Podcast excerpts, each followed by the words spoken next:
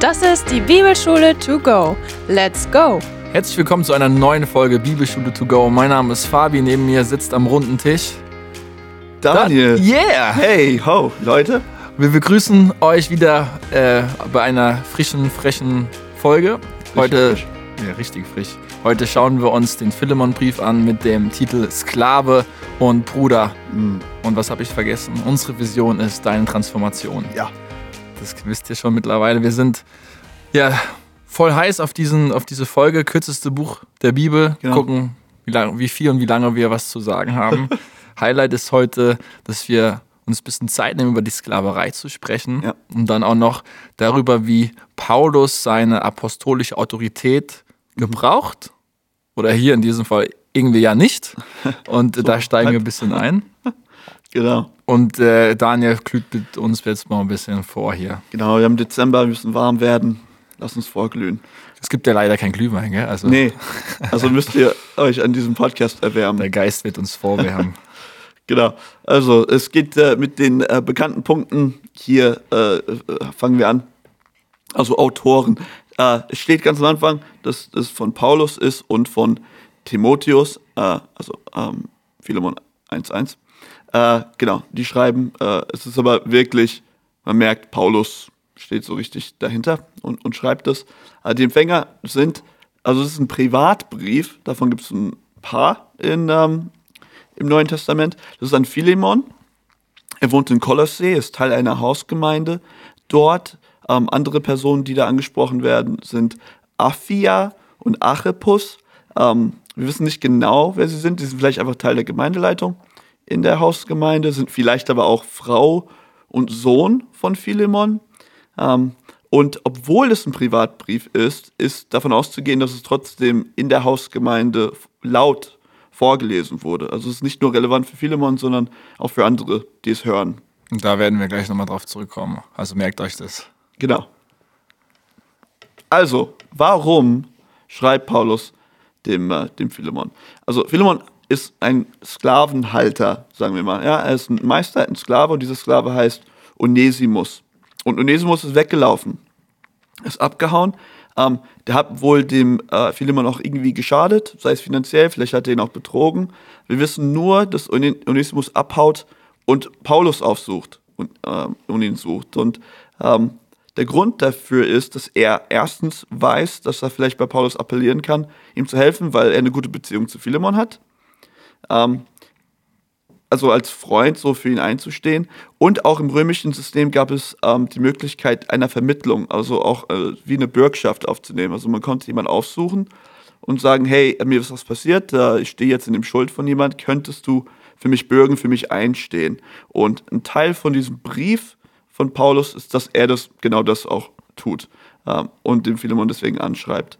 Ähm, also das Onesimus' Plan ähm, glauben wir, also es ist ein bisschen schwierig zu rekonstruieren, aber das scheint Onesimus' Plan gewesen zu sein. Er scheint aber dann bei dem Besuch von Paulus sich bekehrt zu haben, kam zum Glauben an Jesus und jetzt schickt Paulus Onesimus zurück zu Philemon.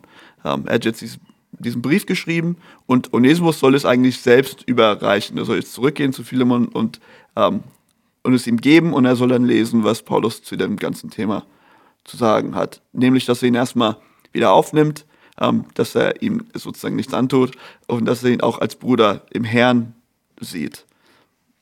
Genau. Und das ist eigentlich der ganze Grund für Paulus Schreiben. Das ist ja ein recht kurzer Brief. Ähm, ist eigentlich dafür, dass er nicht so viel zu sagen hätte, noch lang. Ähm, aber vielleicht ähm, kannst du was zu Ort und Zeit sagen, Fabi. Genau, also wir sehen an verschiedensten Stellen in diesem kurzen Brief, dass Paulus sich wieder mal oder immer noch im Gefängnis befindet. Ähm, wir sehen auch hier eine ganz enge Verbindung zum, zum Kolosserbrief zwischen Philemon und Kolosser. Oft wird auch zusammen betrachtet, nämlich wenn wir auf die Grußliste am Ende schauen, finden wir mindestens fünf Personen, die in beiden Schreiben genannt werden. Ja. Deswegen geht man davon aus, dass es sich um dieselbe Gefangenschaft hier handelt. Entweder datiert man das so 61 oder in den 60er Jahren, wo Paulus in Rom gewesen ist, oder wir sind in Ephesus in den Jahren 53 bis 55. Und äh, der Überbringer ist äh, Onesimus, unter anderem wahrscheinlich auch mit Tychicus zusammen, der auch noch den Kolosserbrief vielleicht auf den Weg mitgenommen Ja. hat und die mündlichen Nachrichten zusätzlich noch zu überbringen, auch nach Kolosse. Das finden wir in den Kolosser 4, 7 bis 9 wieder. Das so zur kurzen Einordnung. Ja. So, Leute, die Übersicht und die Gliederung ist richtig einfach. Ähm, also, falls ihr verwirrt seid, dass wir einfach irgendwelche Zahlen nennen, Philemon hat nur ein Kapitel. Also, in dem Sinne gar kein Kapitel. Es sind einfach nur Verse. Ja. Und deswegen die äh, Grüße, der Grußwort am Anfang ist Verse 1 bis 3. Ähm, dann gibt es einen, Abschnitt, wo er ihn lobt. Das ist Verse 4 bis 7. Dann die Bitte, also wirklich der Kern des Briefes, wo Paulus auch da sein, sein Appell bringt, ist Verse 8 bis 17 und dann 18 bis 21, also ähm, ist da die, die, dieses Bürgschaftsangebot an Philemon von Paulus und dann hat er nur am Ende persönliche äh, ja, Sachen zu sagen, entweder Grüße oder, oder anderes ähm, in Versen 22 bis 25. Bereit mir eine Herberge vor zum Beispiel. Gell? Zum Beispiel. genau, also die 25 Verse sind Philemon. Und wir werden wahrscheinlich jetzt länger über dieses Buch reden, als ihr es in der Kürze lest. Unwahrscheinlich, ja. Ähm, aber wir kommen zum Klartext, Ja. zu unseren Golden Nuggets. Wir begeben uns auf Schatzsuche. Ähm, und vorab, bevor wir reinspringen, ähm, wenn ihr diesen Brief lest, werdet ihr merken, es ist jetzt nicht der theologischste Brief, Ja. ja, wo Paulus in manche hohen Sphären ab, ja, abdriftet und wir eigentlich äh, ja, fast nichts verstehen und erst beim hundertsten Mal äh, den Punkt raffen. Aber das trügt, weil was macht Paulus hier? Er wendet das Evangelium auf eine Alltagssituation an. Er sagt, dass durch den Tod von Jesus und seine Auferstehung man die Welt mit neuen Augen sieht. Ja. Und das soll sich dann natürlich auch in unseren Taten, in unseren Handlungen widerspiegeln. Das zeigt sich also nicht nur in dem Sinne, wie wir die Welt und uns Menschen verstehen, sondern daraus ergeben sich ganz konkrete ethische Konsequenzen. Ja. Und die zeigt er hier in diesem ganz kurzen Brief einfach auf. Lasst uns kurz über diesen Argumentationsstrang reden, den hier Paulus auffährt. Ähm, Onesimus hat Daniel schon gesagt, kommt zum Glauben als Christ, als und ja, kommt zum Glauben als Christ, zum Christ und bleibt aber Sklave. Ja. Das heißt, äh, dass er jetzt Christ geworden ist, äh, das bedeutet nicht automatisch, dass er kein Sklave mehr ist. Aber was Paulus sagt hier vor allem in Vers 16, zwischen Onesimus und Philemon besteht ein neues Ja. Verhältnis. Er, sie kommen in neue- eine neue Beziehung.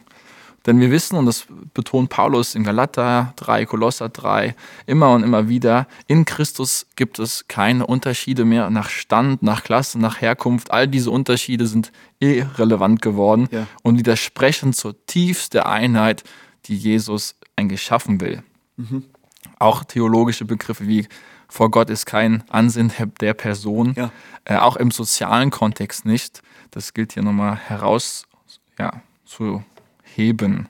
Ähm, genau, und darüber hinaus sagt er, dass auch im Korinther 7, könnt ihr das gerne nachlesen, dass jeder in dem Stand bleiben soll, in dem er war, als er zum Glauben gekommen ist. Und das bedeutet in unserem Kontext auch die soziale Stellung. Ja. also wenn ich Sklave bin und als Sklave zum Glauben komme, ist erstmal die Empfehlung von Paulus, bleib erstmal Sklave. Ja. Dann führt er aber noch weiter aus, wenn du die Möglichkeit hast, frei zu werfen, äh, frei zu werden, ja. dann mach davon auch Gebrauch. Alles andere wäre nicht weise, nicht vorausschauend.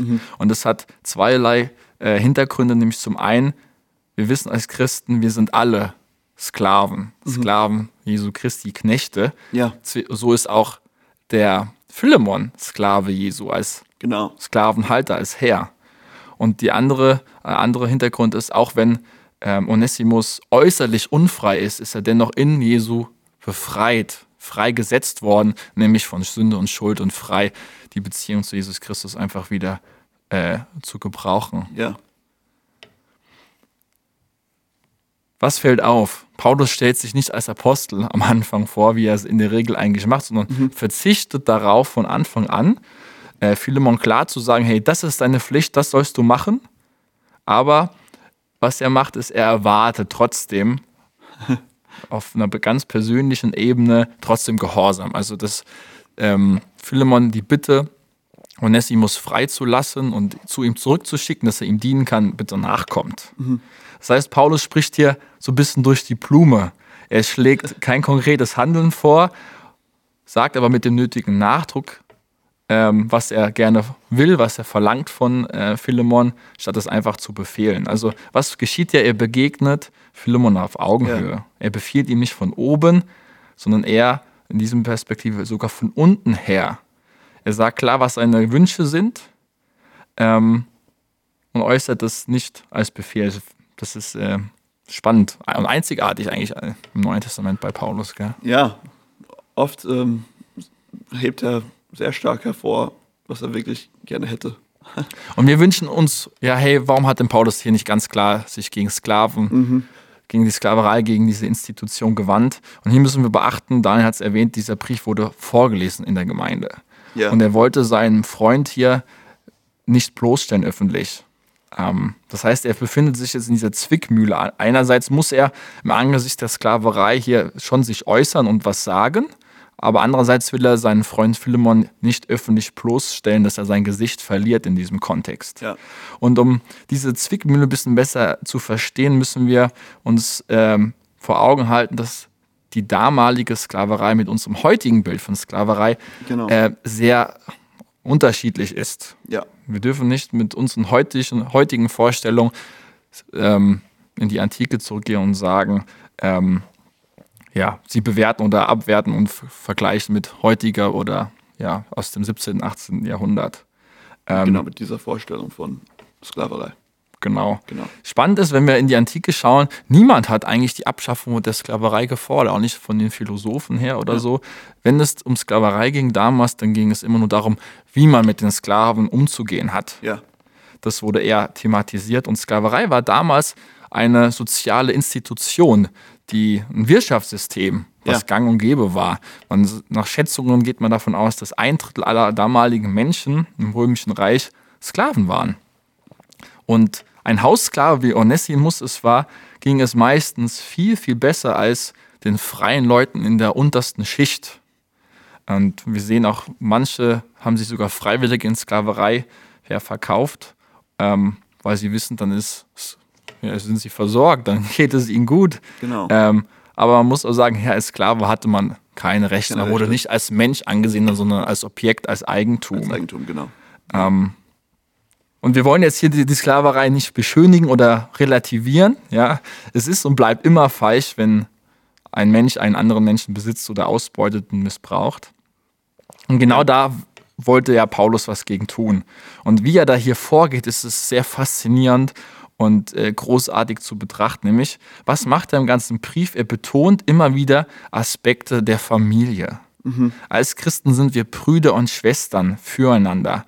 Und wenn man die Dichte des Briefes nimmt und die Häufigkeit der Begriffe der Familie, Ja. dann ist das in diesem Verhältnis einzigartig, wie hoch diese Quote ist zwischen Dichte der Worte und Familie. ja. Er bezeichnet Onesimus als Bruder und Philemon, äh, Onesimus als Sohn und Philemon Ja. als Bruder.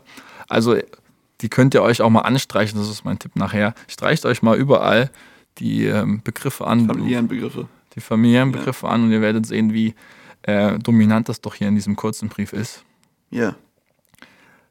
Was passiert hier? Wenn Philemon wirklich anfängt, seinen eigenen Sklaven Onesimus immer mehr als Bruder zu betrachten, dann fängt es eigentlich an, sich alles zu verändern. Wenn beide in Gottes Augen nämlich auf derselben Stufe stehen, dann muss sich das auch irgendwie in der irdischen Sphäre widerspiegeln. Auf diese Art und Weise bittet dann Paulus also Philemon eigentlich so unausgesprochen, lass ihn frei, du hast eigentlich keine andere Wahl. Ja. Er, Wenn er denn wirklich dein Bruder ist, dann äh, hast du gar keinen Grund, ihn als Sklave zu halten. Ja. Und sogar erinnert ihn daran, hey, du verdankst mir eigentlich dein Leben, weil ich dich zum Glauben geführt habe. Also du stehst in meiner Schuld, also handel doch auch bitte so. Ja.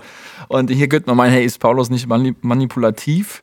Ja, nicht zwangsläufig, gerade wenn wir im Kontext von Familie unterwegs sind und uns daran denken, erinnern, dass äh, die Kinder ja auch in der Schuld der Eltern irgendwie stehen, gerade wenn's, wenn die Eltern ja, älter werden, pflegebedürftig sind. Und da wird ja auch so ein, ja, ein, findet auch so eine Einforderung statt. Ich habe mich um dich gekümmert, jetzt bist du dran, dich um mich zu kümmern.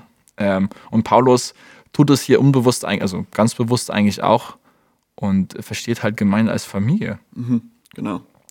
Und wenn wir ein bisschen weiter schauen, hat sich Paulus Vorgehen eigentlich bewährt, weil wir lesen, oder dann auch ein bisschen später bei Ignatius von Antiochien, äh, dass Onesimus ein Diener und ein späterer Bischof der Gemeinde in Ephesus geworden ist. Also hat, ist auch freigelassen ähm, worden, erstmal. Ja. Hat äh, Philemon die Bitte der Bitte nachgegeben. Ja.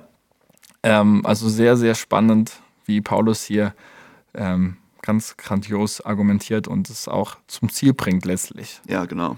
Und dann finden wir ja auch noch ähm, in anderen Briefen Richtlinien für Sklavenhalter und auch Sklaven, wenn sie christlich sind, wie sie damit umzugehen haben.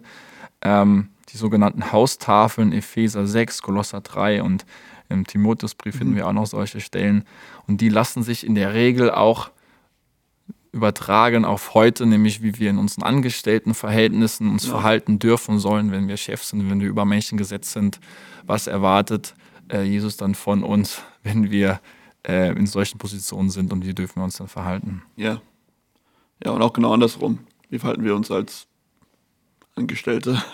ja, das ist natürlich ein anderer Kontext und ein bisschen anderer, natürlich anderen Status. Wir haben ja auch als Arbeitnehmer mindestens in Deutschland, haben wir äh, bestimmte Rechte. Mhm. Aber dieses Verhältnis ist, ähm, besonders wenn wir jetzt die, die Hausdiener, Haussklaven angucken und unser Verhältnis zu unseren Arbeitgebern, ist da, gibt es mindestens Ähnlichkeiten.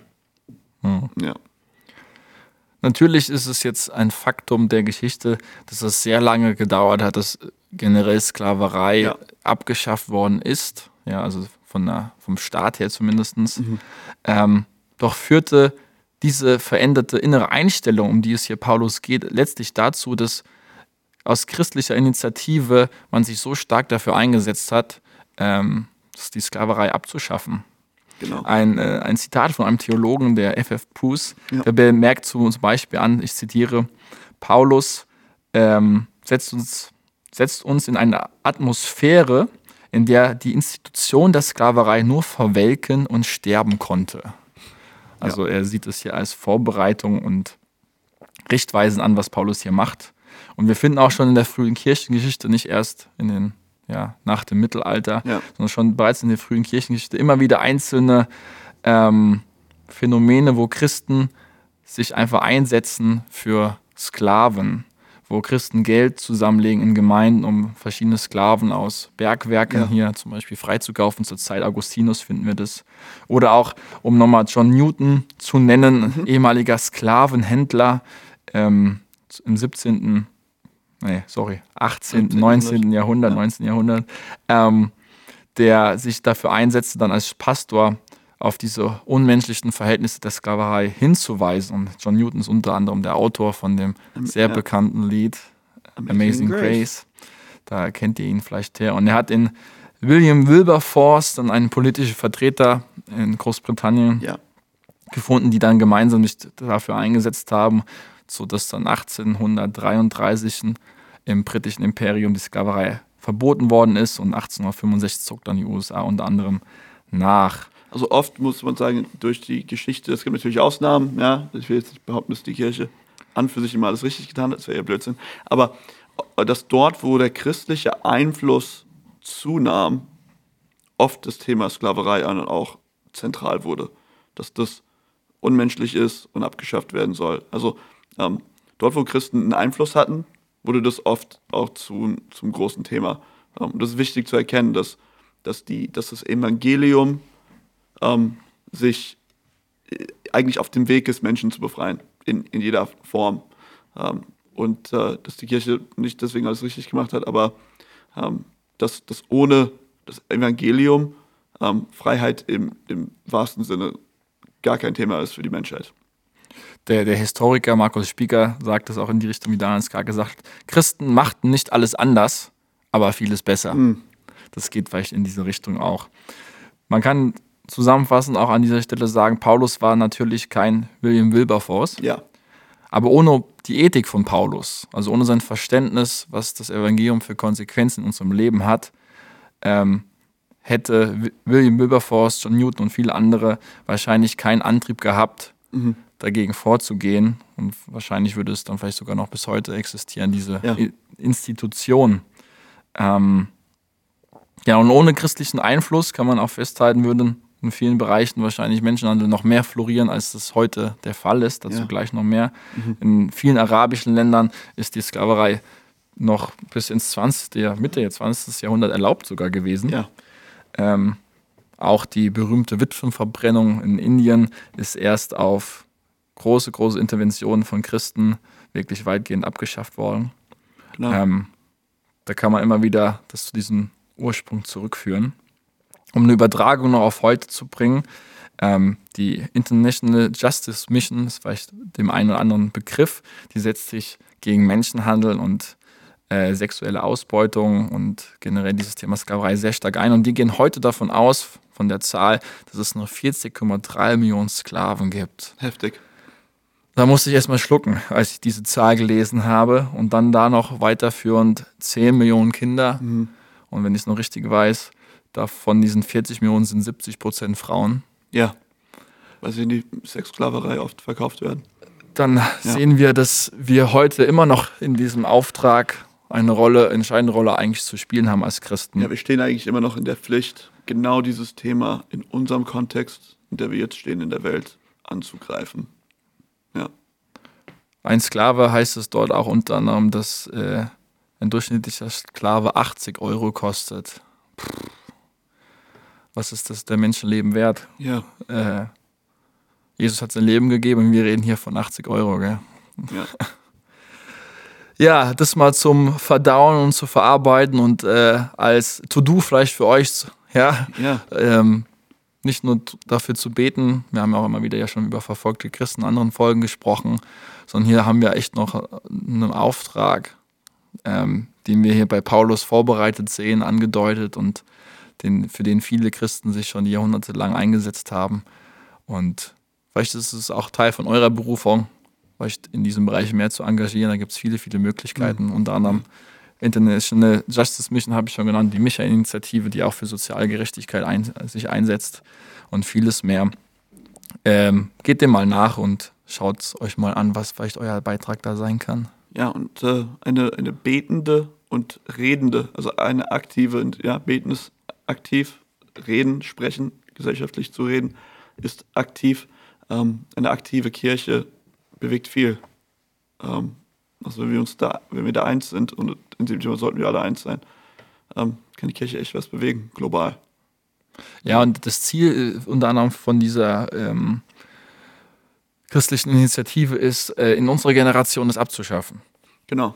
Ja, und äh, wenn das wirklich geschafft werden sollte, dann würde ich sagen, ich habe da vielleicht einen Beitrag mitgebracht. genau. Ja.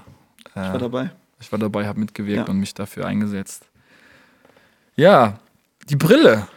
Oh, wollen wir die Brille aufziehen? Die Brille. Äh, Brille, Okay. Brille, wie wir den Cool. Brief, was wir mitnehmen und so. Wie wollen wir das anwenden? Wie wollen wir uns das angucken?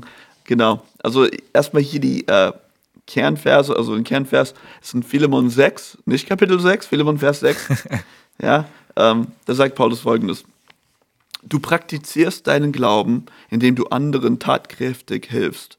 Und ich bete darum, dass du gerade dadurch zu einem immer tieferen Verständnis für all das Gute geführt wirst, das uns durch unsere Beziehung zu Christus geschenkt ist. Ja, das fasst echt zusammen. A, wo wir stehen mit Christus und auch was, wozu wir fähig sind durch Christus ähm, in unserem Miteinander. Genau, dann haben wir, dann springen wir direkt weiter. Ob wir denn Tipps haben zum Selbstlesen? Haben wir denn überhaupt welche? Ich glaube, du hast ein paar.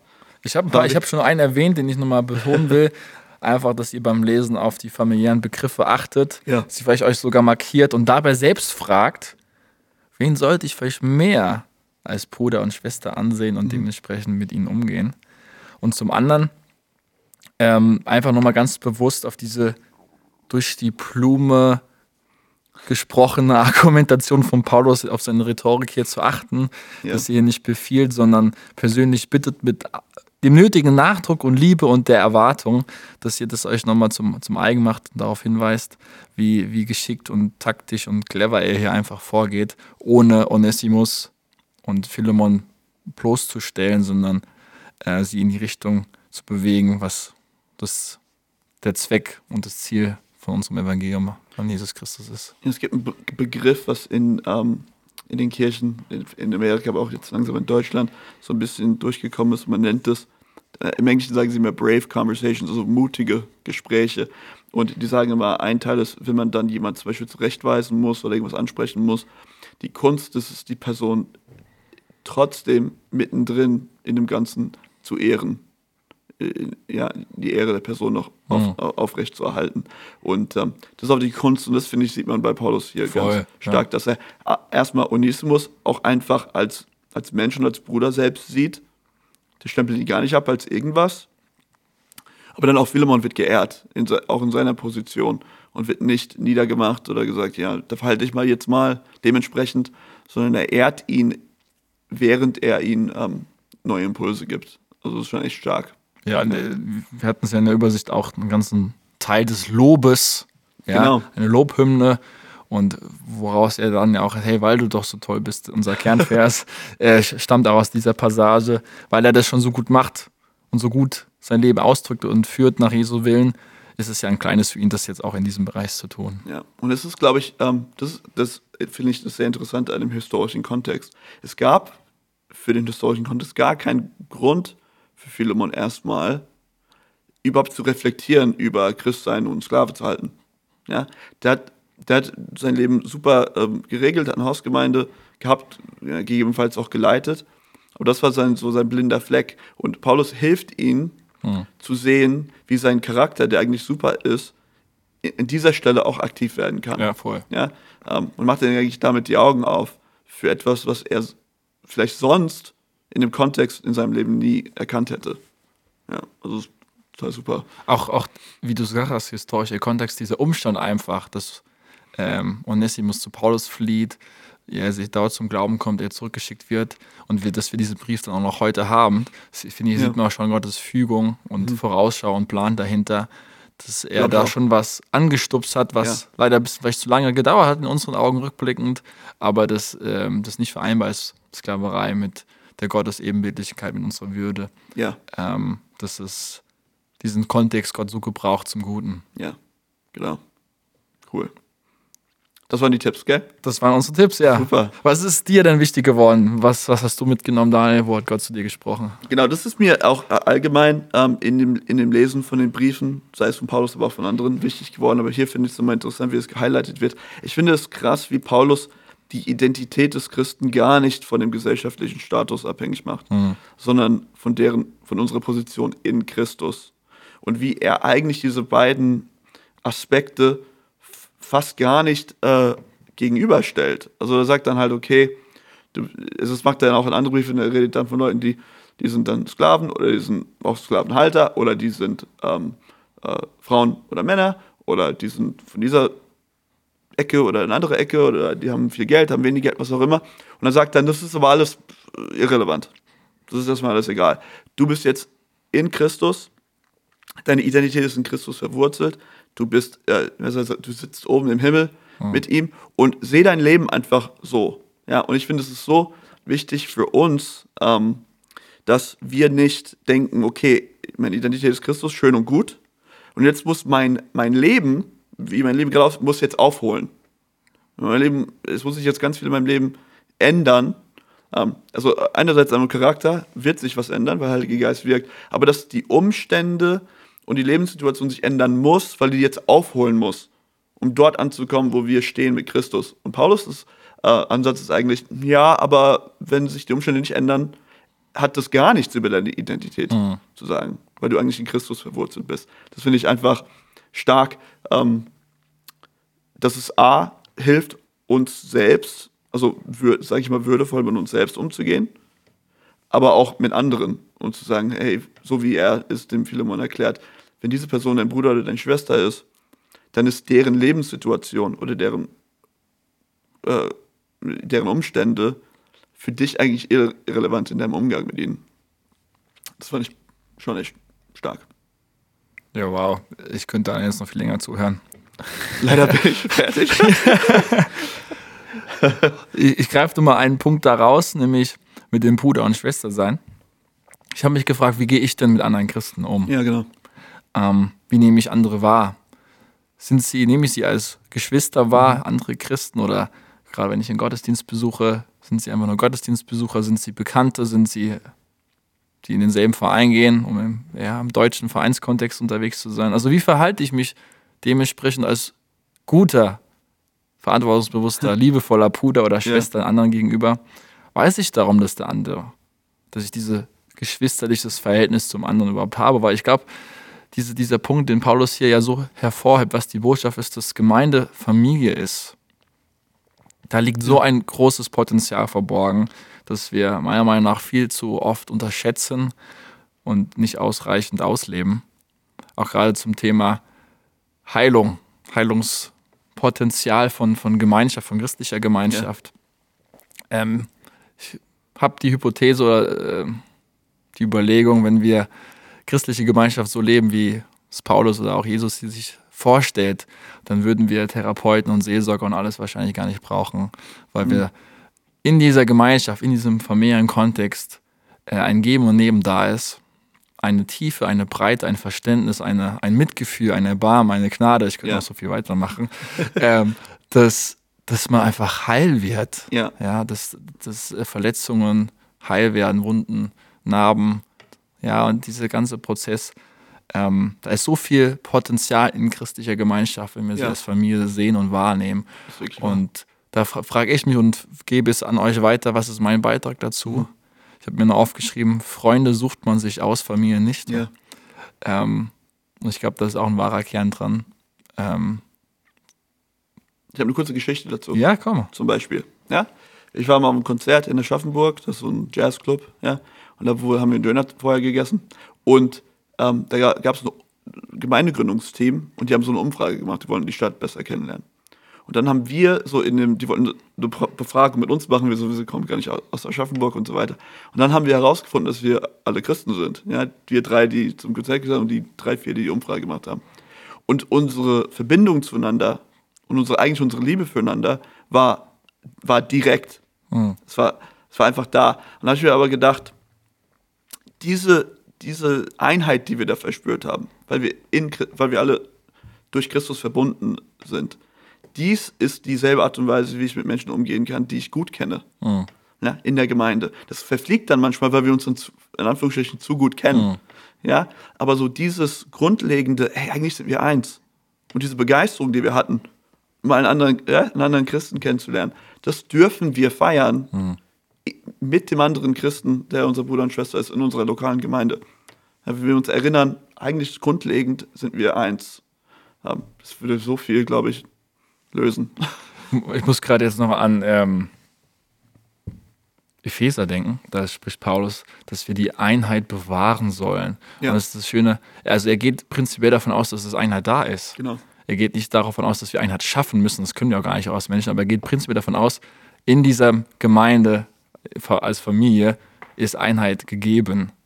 Und uns, an uns ist es, die zu bewahren Ja. und Schützen. einander Ja. zu ertragen. Familie ist auch manchmal Liebe ertragen. Ja, genau. Ja, das gehört dazu. Ähm, aber der andere bleibt immer, und das ist vielleicht mein abschließender Gedanke zu diesem Punkt, der andere bleibt immer mein, mein Bruder, meine Genau. Schwester. Ja, egal, was er sagt, was er getan hat, in meinen Augen, oder wie sehr er mich verletzt hat, wenn er ein Ja zu Christus hat und die gut zur guten Botschaft, dann sind wir auf einer, wie Daniel es gesagt hat, ganz besonderen Weise einfach auch verbunden miteinander. Ja. Und da ist eine Tiefe drin, die kann man in der Regel nicht in anderen Freundschaften auf nicht christlicher Ebene ähm, finden oder gegeben. vergleichen. Ja. Auch in der Ehe zum Beispiel oder in Partnerschaften. Ähm, da, da, da fehlt was, wenn man diesen Aspekt, denke ich, nicht teilt miteinander. Ja. ja.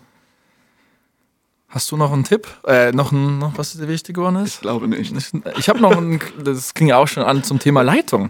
Ich finde es hier spannend natürlich, wie Paulus nicht von oben herab befiehlt, sondern ähm, Philemon hier auf Augenhöhe einfach begegnet, mit ihm zusammen diesen Weg gehen will, ihn versucht mitzunehmen, einladen, ja, da einfach mit auf den Zug äh, springen lässt Ja.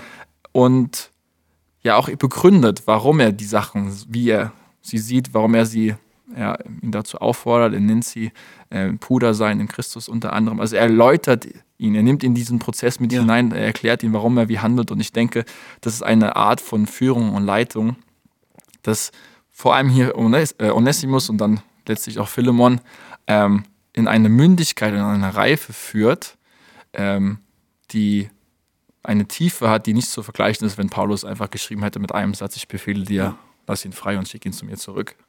Ja. Das mal ins Verhältnis zu setzen. Also so würde ich auch gerne leiten. Das ist mein Wunsch äh, Ja. für, für uns und für mich, ähm, so Leute mitzunehmen in diese Prozesse ähm, und zu begründen, zu erläutern, transparent zu sein, ehrlich zu sein, ähm, mein Herz zu öffnen dafür. Und das Ja. macht Paulus hier ja auch. Er öffnet sein Herz. Ja. Und demütig genug zu sein, zu sagen, äh, ich erkläre, ja, wie du gesagt hast, ich, Mhm. ich erkläre, warum ich das denke, warum ich das sage, anstatt von oben herab einfach zu befehlen, sondern ich bin demütig genug zu wissen, Mhm. dass du nicht nur meinen Befehl einfach so annehmen solltest, müsstest, sondern das aufgrund meiner Motivation und meinen Argumenten das Ja. auch tust. Es schafft Verständnis, Transparenz Ja. und so jemanden will und kann ich Will man folgen. auch ja, genau. Ähm, ich muss mir jetzt helfen. Craig Rochelle, wie sagt er immer in seinem Leadership-Podcast? wenn man jetzt Weiß ich gar nicht. macht.